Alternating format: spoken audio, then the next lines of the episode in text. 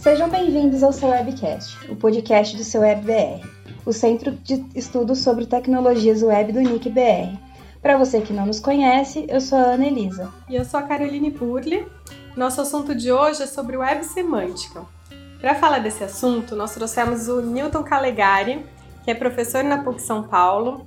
Ele é graduado em Ciência da Computação e tem mestrado em Design, pesquisa e trabalha com tecnologias e padrões web voltadas para o uso de dados na web, com uma abordagem de web semântica, dados estruturados e ontologias. Seja bem-vindo, Newton! Obrigado, Carol. Obrigado, Ana. Prazer estar aqui falando com vocês, pessoal. Seu Webcast Descomplicando a Web. Bom, antes de começar nosso bate-papo, anota aí. Você pode nos encontrar no Twitter como arroba seuwebbr, como, arroba comuniquebr ou arroba nickbr. Por lá, você acompanha todos os assuntos do Nick, então compartilha com seus amigos. Newton, afinal, o que é web semântica? Boa, Carol. É a pergunta simples, né? O que é web semântica, mas acho que a resposta pode ser um pouquinho complexa aí à primeira vista. Uh, então, antes de explicar web semântica, vou só resgatar um pouquinho do que é web. Tenho certeza que todo mundo que está ouvindo aí já sabe o que é web, já, já escutou ah, as outras edições. Certeza. Pois é, deve ter inclusive escutado as outras edições, né? Então vai ser Esperamos um pouquinho redundante. Ah, boa. Isso é um pouquinho redundante aqui. Mas todo mundo lembra da web como a web nasceu, né? Com Tim Berners-Lee lá atrás.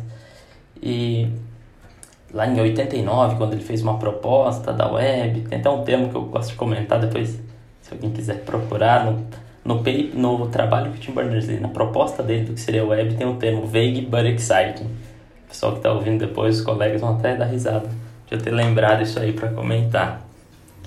É, então, lá atrás, quando começou a proposta do Tim Berners-Lee, a web seria um ambiente para conectar documentos de modo não linear. O que, que isso quer dizer? Eu acesso uma página, eu tenho um link dessa página que vai para uma outra página e assim por diante. Todos os links me levam para algum lugar. E esse lugar que eu estou chamando, vamos falar de modo genérico, que é um recurso. Então eu tenho um link que um link me manda para um lugar, para um recurso, que é um recurso na web. Pode ser uma imagem, pode ser um documento HTML. Então toda essa teia que existe de conexões de um link com outro, ela manda para páginas. E é isso que acaba caracterizando o que a gente chama de web de documentos. Quando a gente começa a falar em web semântica, web semântica a gente está indo para a linha de web de dados, que acho que dá para a gente até comentar em mais detalhes depois. Seria uma, desculpa, seria uma evolução da web de documentos? Seria não só uma evolução, mas como também uma camada complementar, onde eu não tenho mais a teia unicamente entre os recursos do tipo documento, ou seja, uma página inteira, mas eu consigo ter nessa teia é, recursos que são identificáveis por tipo. Então, o que, que isso quer dizer? Até abstrato a gente falando aqui, mas então se o primeiro na web de documentos tudo é um documento, quando eu tenho nessa web de dados, eu não vou ter, não vou enxergar mais tudo como um documento, um documento genérico. Eu vou enxergar, por exemplo, como uma pessoa. A página do Newton ali é referente a uma pessoa. A página do seu web é referente a uma organização a página ah, de, por exemplo, um portal de dados abertos referente a uma organização, referente a um país. Então, consegue a partir daí abstrair que a minha, a minha teia de conexões não está mais restrita à conexão entre documentos genéricos, e sim entre tipos que existem. Então, eu conecto uma pessoa. A página do Newton tem um link para a página da Ana, e a da Ana, por sua vez, tem um link para a página da Selma. Ou da Ana tem um link para a página da Carol. E o que, que, e o que, que isso quer dizer? Que Newton conhece, talvez seja um amigo da Ana, Newton como uma pessoa que está representada naquele momento ali como uma página web, conhece a pessoa Ana, a pessoa Carol e assim por diante. Uma rede social é como se fosse, ah, se eu abro o perfil da, da Carol em alguma rede social, por exemplo, eu sei que é, eu, Newton, olhando aquilo lá, eu sei que é a pessoa Carol, mas aquilo é montado com uma página em HTML para estar tá disponível na web. Então, dá para entender um pouquinho a diferença do recurso genérico, que é aquele documento genérico, e um recurso que passa a ter um tipo? Acho que dá para entender sim, Newton. Essa sua explicação eu consegui visualizar assim, o que você estava tava dizendo, né? E, e aí a gente começa a dar contexto também, né? Pelo que você falou. Exato. Legal. E até vale comentar aqui, Carol, essa abordagem da web semântica, a gente pode falar que veio 10 anos depois da abordagem inicial da, da web de documentos, né? Em 91 já que Tim Berners já tinha publicado algumas coisas daquela web que estava engatinhando, em 2001 ele fez uma nova publicação. E aí é uma publicação que saiu na Scientific American chamada The Semantic Web, ou seja, a web semântica, onde ele traz essa proposta de atribuir contexto aos dados publicados na web, de modo Entendi. que eu consiga perguntar alguma coisa, já que a web é um banco de dados gigantesco. Então, por que, que eu não estruturo esses dados que, tem, que estão nesse banco de dados para permitir que eu faça uma consulta e tenha um resultado preciso, sem ser somente um documento genérico? Essa é um pouco a abordagem da web semântica. Ainda está abstrata, mas acho que ao longo do nosso papo aqui vai dar, vai dar para entender um pouquinho mais. Ah, mas já clareou bastante, obrigada.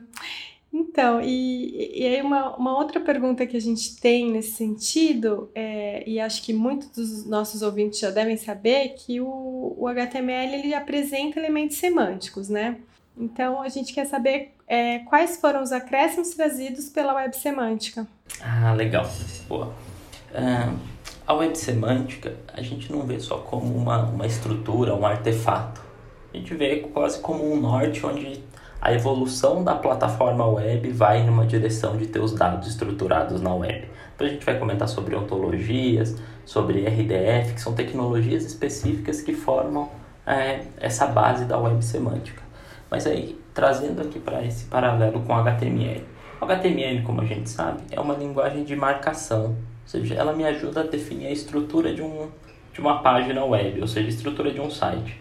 Eu sei que em determinado momento ali eu vou colocar um um menu, eu vou colocar depois uma área de texto, vou colocar um artigo, vou colocar uma imagem e estou estruturando tudo aquilo com HTML, utilizando os elementos que eu tenho no HTML. Por exemplo, a tag div para eu colocar a tag p, que é parágrafo, a, ou a tantas outras tags que a gente tem que ajudam a construir o meu layout. Quando eu falo de elementos semânticos no HTML, talvez no HTML5, né, que é onde marcou bastante essa mudança, eu estou falando que além da estrutura que eu estou propondo escrevendo com a minha linguagem HTML, é ideal que eu utilize elementos que tenham um significado para formar aquela estrutura. Eu vou te dar um exemplo. Quando eu crio um menu dentro do meu site, eu posso criar esse menu utilizando a estrutura de uma div, do elemento div. A div eu costumo chamar de um elemento opaco, sem vida ali. Então, posso utilizar a div e aí eu vou estilizar esse menu com CSS. Embora eu, o Newton, quando acessar, ou Carol ou Ana, quando acessarem a página, vão ver que aquela div, que aquele menu funciona como menu, a estrutura com que ele está montado, que é o que está por trás ali no código, ela é uma div. Então, eu tenho um elemento semântico que é neve, o elemento neve que é o elemento de navegação. Então, se eu substituo uma div, que é um elemento opaco, como a gente chamou aqui, por um elemento do tipo navegação, que é esse elemento neve, e construo o meu menu dentro desse elemento nave, quando eu, ou a Ana, ou a Carol acessar a página, vai continuar vendo aquele menu. Mas quando um robô, por exemplo, o robô de busca do Google, ou um leitor de tela, para quem precisa de leitor de tela para conseguir navegar no site, né, nesse aspecto de acessibilidade, vai acessar, vai conseguir saber que aquela estrutura forma um menu. Então aquele elemento nave, ele tem um significado, ele tem um significado de menu. O que isso quer dizer? O leitor de tela pode ter um comando específico para acessar o menu. Ele já vai reconhecer que dentro do, do nave tem uma navegação. E o nave, claro, não é o único elemento semântico, né, como a gente chama aí dentro do HTML. A gente vai ter address, footer, header, tantos outros. Então, é, isso que você está dizendo também facilita uh, o processo automatizado, né? E, e, o que você comentou por último, eu visualizei também uma ajuda para acessibilidade na web, né? Quando você falou do leitor de tela. Sim, sim, totalmente. Legal. E Newton, como que os metadados eles podem ser inseridos no contexto da web semântica? Ah, beleza. Então vamos lá. O que, que seriam os metadados, né, gente? Lembra quando eu estava comentando aqui há pouco que a gente tem os documentos genéricos que formam as páginas na web? E aí então imagina que eu tenho uma página sobre o seu web. Eu, Newton, acessando lá, eu sei que é o seu web. mas aquela página ela contém dados, ou seja, aquilo que eu estou lendo lá são os dados que estão disponíveis naquela página. Só que um leitor de tela ou um, um robô de busca, por exemplo, um, um crawler, um bot, como esses exemplos que a gente trouxe, eles não estão lendo da mesma maneira que a gente está lendo. Então eles precisam de alguns metadados para saber do que se trata aquele dado. Então o que é esse metadado?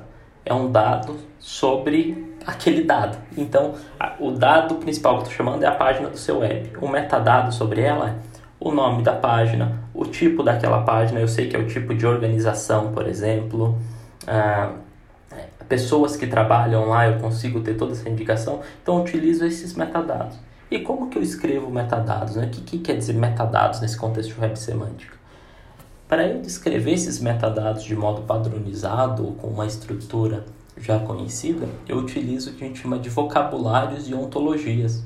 Um vocabulário muito conhecido que muitas pessoas aí devem utilizar, pode ser que às vezes nem tenha se atentado é, com a da relação desses vocabulários com a web semântica, é o esquema.org. Então, todo, todo site, ou até mesmo o próprio do Facebook, que a gente desenvolveu um site, foi colocar os cards do Facebook no site, para quando você compartilha uma página dentro do Facebook ou uma página dentro do Twitter, ele já vai estruturar até no WhatsApp. Se você manda um link para alguém, ele já vai estruturar com o thumbnail, o título, a descrição. Aquilo tudo é gerado a partir dos metadados que estão na página. Então, o esquema.org é um vocabulário, o Facebook tem um vocabulário específico chamado OGP, Open Graph Protocol. O próprio Twitter tem seu vocabulário. Então, eu atribuo esses metadados para dar, para explicitar o contexto ou, do que se trata aquele dado principal, que é aquela página que eu tenho na web. Ficou muito confuso, pessoal? Deu Legal, pra... Newton. Não, achei que, bom, pelo menos para mim ficou super claro. Espero que para os ouvintes também. Milton, você acabou de é, dar uma introdução para gente sobre as ontologias. Você pode definir para gente o que, que elas são? Uma ontologia? Beleza, posso sim. Uma ontologia, vou falar aqui primeiro a definição um pouco mais formal dela, e aí depois a gente vai ah, descrevendo melhor para fazer fazer sentido no nosso contexto, né? Mas se a gente for procurar uma definição formal na literatura acadêmica, vai achar algo como ontologia sendo uma, uma especificação explícita e formal de uma conceptualização compartilhada.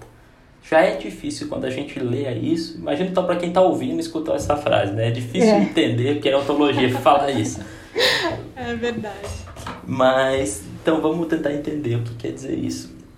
Quando a gente fala que uma ontologia é baseada numa conceptualização compartilhada, estou dizendo que ela é baseada num consenso. Então vamos lá. Ontologia é o que eu vou descrever alguma coisa. Por exemplo, uma ontologia de um carro, né? Ah, eu vou descrever como esse carro é formado, como essa coisa é formada. Então, o carro possui quatro rodas e assim por diante. Vou começar a detalhar o carro. A ontologia, nesse contexto da web, serve para eu descrever as coisas da web. E quais são essas coisas? Os recursos que a gente falou lá no começo. Então, como que eu vou descrever um recurso na web? Se é um recurso do tipo pessoa, se é um recurso do tipo organização, eu tenho um conjunto de termos que, que me ajudam a representar uma organização. Por exemplo, se é uma empresa de capital aberto, eu vou ter o nome da empresa, aqui no Brasil a gente vai ter o CNPJ dessa empresa, razão social dessa empresa. Então, todos esses atributos que me ajudam a descrever uma empresa. Eu vou ter também uma. É, pelo fato de eu ser capital aberto, eu vou ter um, um, um ticker, né, que é o código que ela é negociada numa bolsa de valores, por exemplo. Eu vou ter uh, os dados sobre receita, to, todas as despesas dessa empresa. Então, tudo isso eu passo a descrever usando uma ontologia. Mas o que quer dizer esse negócio de ser baseada no consenso? O Newton pode descrever uma empresa conforme ele pensa, a Ana conforme ela pensa e a Carol conforme ela pensa.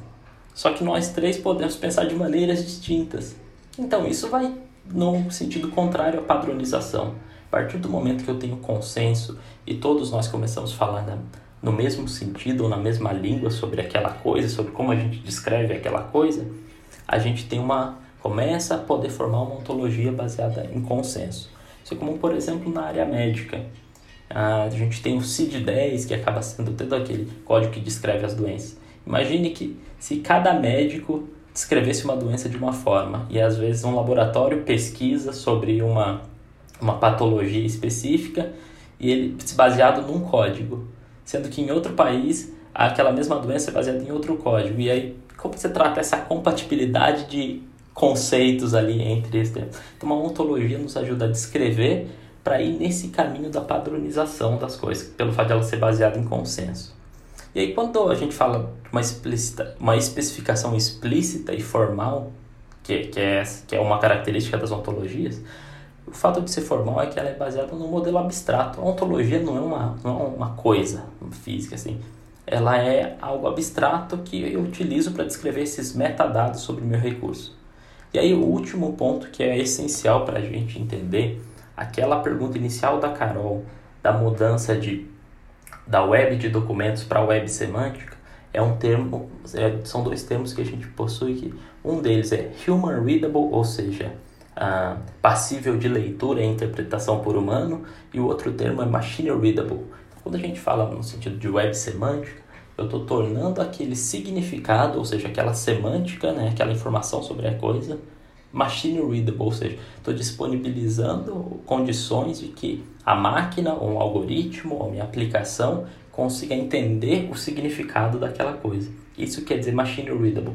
Então, as ontologias de toda essa confusão que a gente começou aqui da frase que não dá para entender, acaba nos ajudando nisso, em definir como eu posso descrever uma coisa nesse sentido da web de modo que uma aplicação, meu algoritmo, é, a máquina, né, de modo genérico, consiga ler aquilo e saber que é uma organização e essa organização tem um, um código negociado na bolsa de valores e a minha própria minha aplicação vai conseguir ver todos os detalhes dessa, dessa organização, sendo que era só uma simples página web.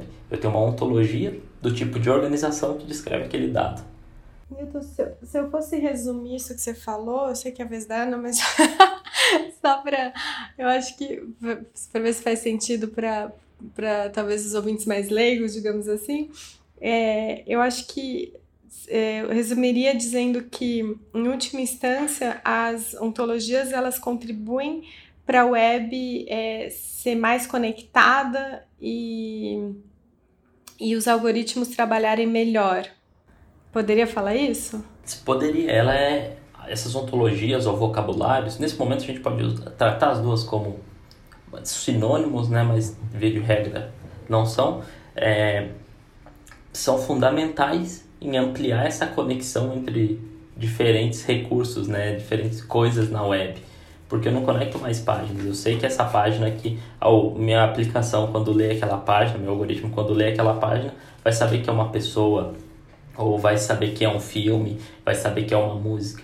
Exemplo claro é se você procurar no Google, por exemplo, o elenco de determinado filme. A gente tem todos os atores e atrizes que fazem parte daquele elenco. Só que como está na web, é uma página web. Pelo fato de ter uma ontologia por trás, a, no caso a, os algoritmos do Google, as aplicações, conseguem ler aquela página e identificar como uma pessoa, por exemplo, ou identificar como um filme. Então as ontologias são base para isso tudo. Legal, Newton, obrigada. Nossa, ótima explicação, Newton. Esclareceu muita coisa. É, a gente sabe que o conceito de Knowledge Graphs está é, tá relacionado com a publicação de dados estruturados é, na web e com os dados conectados. Mas o que, que é exatamente esse conceito e como que ele pode contribuir com a web de dados? Legal. Uh, a gente não precisa nem fazer uma distinção, né? A gente pode falar de knowledge graph e olhar para a mesma coisa ali, sendo que em diferentes graus de interpretação daquilo, é, eu posso enxergar como uma web de dados, eu posso enxergar como um grafo de dados, ou posso enxergar de fato, claro, como um knowledge graph. Mas dá um exemplo, e às vezes quem nunca ouviu ainda falar do que é o Knowledge Graph, ah, imagina uma rede com vários pontinhos nessa rede. E essa rede tem um link, ou que a gente chama uma aresta que conecta um ponto ao outro. Ou seja, uma linha que conecta um ponto ao outro. Quando eu tenho um Knowledge Graph, igual esse exemplo que eu trouxe agora aqui do Google. Se você pesquisa no Google o elenco de determinado filme, você vai ver tem um filme, que é o, o filme que você pesquisou, e todas as pessoas que compõem aquele filme. Com, ali, aliás, compõem aquele, o elenco daquele filme. O, o Knowledge Graph, se você enxergar uma visão de um grafo, dessa rede conectada, você vai ter um ponto central, talvez que seja o filme, e vários pontinhos conectados que são cada um dos atores ou atrizes que fazem parte daquele elenco. Então a ideia de um knowledge graph é permitir que vocês, você consiga explorar as relações entre os dados que você encontra na web. Mas o que, isso tem a ver com web de dados ou dados estruturados? A partir do momento que você consegue estruturar um dado, saber que a página da Ana é de uma pessoa, a página da Carol é de uma pessoa, a página do Newton é de uma pessoa, e você tem a página de uma organização, por causa do Jus Brasil, uma organização do seu WebBR, você consegue ter as relações, por exemplo, de modo explícito para a máquina, ou seja, para um algoritmo, que vão conseguir entender que Newton trabalha na organização Jus Brasil, enquanto Carol trabalha na organização Seu Web, Ana também trabalha na organização Seu Web, então a gente pode inferir que são colegas de trabalho a ideia do Knowledge Graph é ter toda essa representação dessas ligações, dessas relações baseada nos dados disponíveis na web. O Newton, nesse seu exemplo, a gente poderia falar que, por exemplo, você já trabalhou no seu web, então a gente tem uma conexão anterior, é, e aí você tem uma outra conexão com a PUC, que a Bia fez uh, curso na PUC, e por aí vai. Exatamente. E aí a gente vai começar a expandir essa rede. Aí, mas nada impede de que eu tenha uma rede fechada dentro da minha organização. Por exemplo, o seu web poderia ter uma rede só dele ali. Uma rede que eu falo, uma rede de dados, tá? Não uma rede no sentido de rede de internet, uma rede de infraestrutura, mas uma rede de dados ali que seria esse grafo. Só do seu web, eu tenho, por exemplo, o meu grafo específico do Jus Brasil ou o meu grafo específico da PUC. Quando eu estou na web, a web que é um ambiente aberto, eu consigo ter uma conexão entre esses diferentes grafos. Então, o Newton tem uma relação com a PUC, a, o Newton também tem uma relação que foi professor da Bia, a Bia é colega da Ana, a Ana trabalha no seu web, e aí eu começo a ter todas essas relações. Então, o Knowledge Graph, ou a web de dados, é o que nos permite mapear todas as relações disponíveis na web. E não são todas as empresas que conseguem explorar isso de, de maneira que consiga gerar produtos em, em cima desses knowledge graphs, porque acaba sendo complexo, é, nem todas as empresas atuam ainda com, com esses conceitos de dados estruturados dessa maneira que a gente traz aqui na ideia de web semântica e ontologias, e são poucas, inclusive o Google é um exemplo, é, talvez vocês conheçam outros exemplos, não sei se vocês assistem ou já assistiram um filme utilizando o Amazon Prime Video. Sim. O Amazon Prime Video tem uma opção lá que é o raio-x, se você apertar pause no seu controle, você consegue ver no raio-x quais são as, uh, as pessoas que fazem parte, que estão naquela cena, em quais outros filmes atuaram e tudo mais. Aquilo é baseado em um knowledge graph que foi gerado graças aos dados estruturados publicados num site chamado IMDb. Então, dá para ver como esses knowledge graphs, ou todos esses dados da web, são úteis e ricos para serem utilizados. É, legal, Newton. Nossa, é, exemplificou bastante, obrigada. E então conta um pouquinho mais pra gente qual é a contribuição dos padrões da web para implementar a web semântica. Todos os padrões para a web semântica são padrões abertos, né? A parte deles padrões do W3C que permitem. Depois, se o pessoal puder dar uma pesquisada, na página do seu web vai ter, ou vários outros lugares, pesquisar sobre pilha tecnológica da web semântica, que é uma pilha, uma, uma visão que você consegue perceber todas as tecnologias ou padrões que foram fundamentais ou são fundamentais para construir toda essa base de uma web de dados, de uma web de dados estruturada. Vai desde um padrão para explicar o que, que é uma URI, um padrão para explicar uma linguagem de consulta chamada Sparkle, que permite consultar os dados nesse grafo, ou seja, como se fosse uma. Para as pessoas que atuam mais na linha de banco de dados, como se fosse um SQL, só que ao invés de consultar os dados numa tabela, relacion... num banco relacional, eu consulto os dados num, num grafo gigantesco que é a web. E vão até padrões de recomendações, como o próprio DWBP, né, que é o Data on the Web Best Practice, que é a, a Carol, eu e a Bernadette, uma colega incrível, a gente teve prazer de trabalhar juntos nessa recomendação.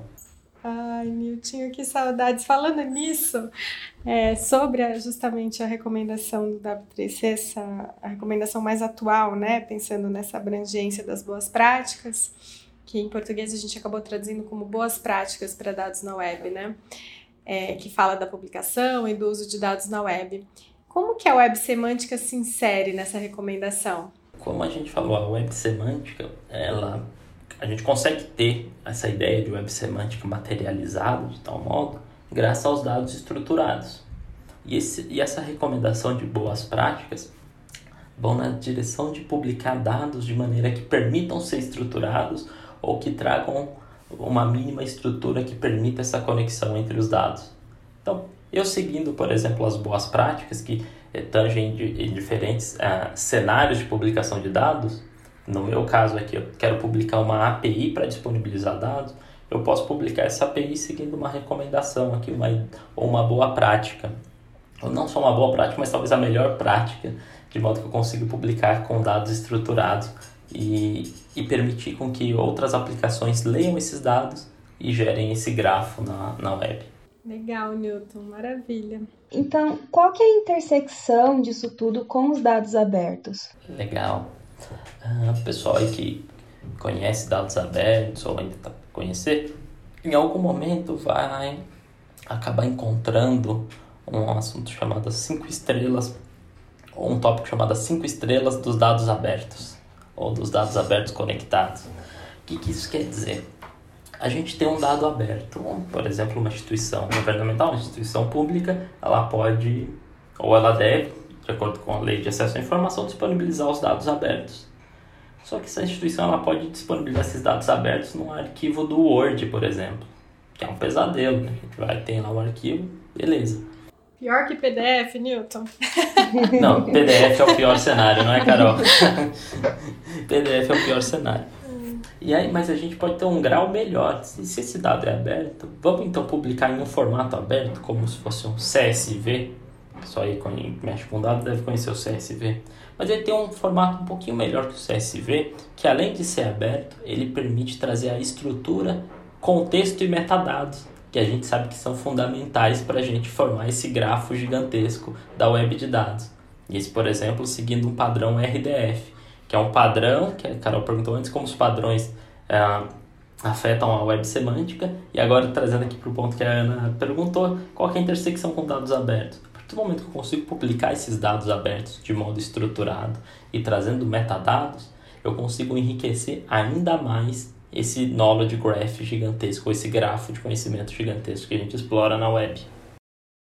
As ontologias elas oferecem algum benefício para a publicação e para o consumo de dados abertos? Que benefício, se trouxer benefícios, quais são esses benefícios? Não só ontologias, como os vocabulários, né, que a gente está utilizando esses dois termos aqui num, num patamar um pouco similar, trazem sim benefícios, inclusive esse benefício que eu estou batendo na tecla aqui, de trazer os metadados sobre aquelas informações.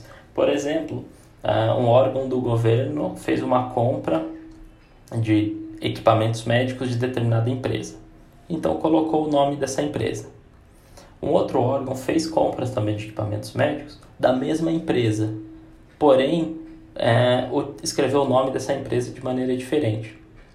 A partir do momento que eu consigo padronizar ou utilizar ontologias ou utilizar um modo de, de especificar que eu estou trabalhando que aqueles dois termos significam a mesma coisa, eu trago esses recursos para que a empresa A e a empresa B são as mesmas, eu consigo explorar melhor esses dados que estão, que estão abertos na web. E, e aí eu posso ter aplicações, posso criar modelos de negócios novos em cima do, dos dados abertos. E pelo fato de eles serem estruturados, eles vão se conectar facilmente com uma estrutura de dados que eu possa ter na minha aplicação. Show, excelente, Newton. Newton, é, a gente sempre reserva um momento do podcast para deixar algumas dicas relacionadas à web. Pode ser uma leitura, um filme, o que você quiser. Você tem alguma dica para os nossos ouvintes? Uma dica relacionada à web, Carol? Poxa, eu tenho uma que não sei se todo mundo conhece, mas já deve ter ouvido falar do Aaron Schwartz. Ele foi uma pessoa fundamental né, nesse caminho da web aberta. Aaron Schwartz, ele, ele definiu padrões, ele foi, acredito que a pessoa mais nova que atuou dentro do W3C, participando de grupos de trabalho. Ele foi responsável pelo padrão que a gente conhece de RSS, por exemplo, mas o Aaron Schwartz tinha um, uma ideia bem forte de permitir que essa web estruturada, esse Knowledge Graph, fosse aberto e que várias aplicações conseguissem consumir esses dados. Toda essa ideia que a gente tem de web semântica que o Tim Berners-Lee já trouxe lá atrás, Aaron Schwartz levava muito. E para quem não conhece muito a história, tem, acho que tem até um documentário sobre ele no Netflix. É, é um gênio é, e ele é, ele se matou, né? Então foi uma perda para para nós como como sociedade e principalmente a, a comunidade científica, a comunidade de padrões abertos aí que atua dentro do W3C sentiu muito essa perda. Mas tem um livro que ele estava escrevendo que chama Aaron Schwartz, The Programmable Web, ou talvez a gente traduz, eu não sei se tem esse livro traduzido, mas seria uma web programável. Né? Então eu consigo programar em cima desses dados que estão disponíveis na web. Então é Aaron Schwartz, The Programmable Web, An Unfinished Work, ou seja, um trabalho não acabado. Esse livro é gratuito, eu posso até pegar um link do, desse livro, passar para vocês, vocês disponibilizam aí depois. É, é um livro que vale, vale a pena ler e pega bastante contexto sobre a web semântica e o trabalho do Aaron. Legal, Newton. Nossa, bem lembrado. É, foi uma perda importante, né? Muito triste ele ter realmente se suicidado, mas ele deixou um legado importantíssimo aí para a web, né? Legal você ter lembrado dele e obrigada pela dica do livro também. Newton, então a gente quer te agradecer, assim, foi super legal conversar com você sobre a semântica. É, bom, para mim especialmente é sempre muito bom falar com você, você é um colega muito querido e sempre aprendo alguma coisa, então muitíssimo obrigada. Sim, obrigada mesmo, Newton. É, para mim foi uma aula, de verdade. Então eu agradeço pela participação. Eu que agradeço, pessoal. Obrigado, Carol. Obrigado, Ana. É um prazer imenso falar disso. É um assunto que eu, que eu adoro, então, se me deixasse, eu continuaria falando aqui. e, e, a conversa iria, né? Mas adorei, adorei falar com vocês. Prazer revê-la, Carol, nesse bate-papo aqui. Ah, e Ana também, prazer enorme falar com, com vocês e com todo mundo que está ouvindo, né? Espero que de certo modo tenha despertado interesse aí, quem quiser pesquisar ou quem quiser bater um papo sobre web semântica, entender melhor, ver com que consegue trabalhar ou utilizar disso no trabalho no dia a dia, fique à vontade em chamar, mandar uma mensagem ou bater um papo aí no Twitter ou algum lugar, tá bom, Maravilha. gente? Muito obrigada obrigado. a você, Newton. Super obrigada. Esse podcast é mais uma das iniciativas do NICBR proporcionada pelo registro de domínios.br. Registre seu ponto .br. Se inscreva nas nossas redes sociais. Você nos encontra como arroba seuwebbr ou arroba comuniquebr no Twitter. Já no Facebook, Instagram, LinkedIn e Telegram, somos NickBR. Deixe lá o seu feedback sobre o nosso podcast, sugestões de temas, elogios, faça lá seu comentário.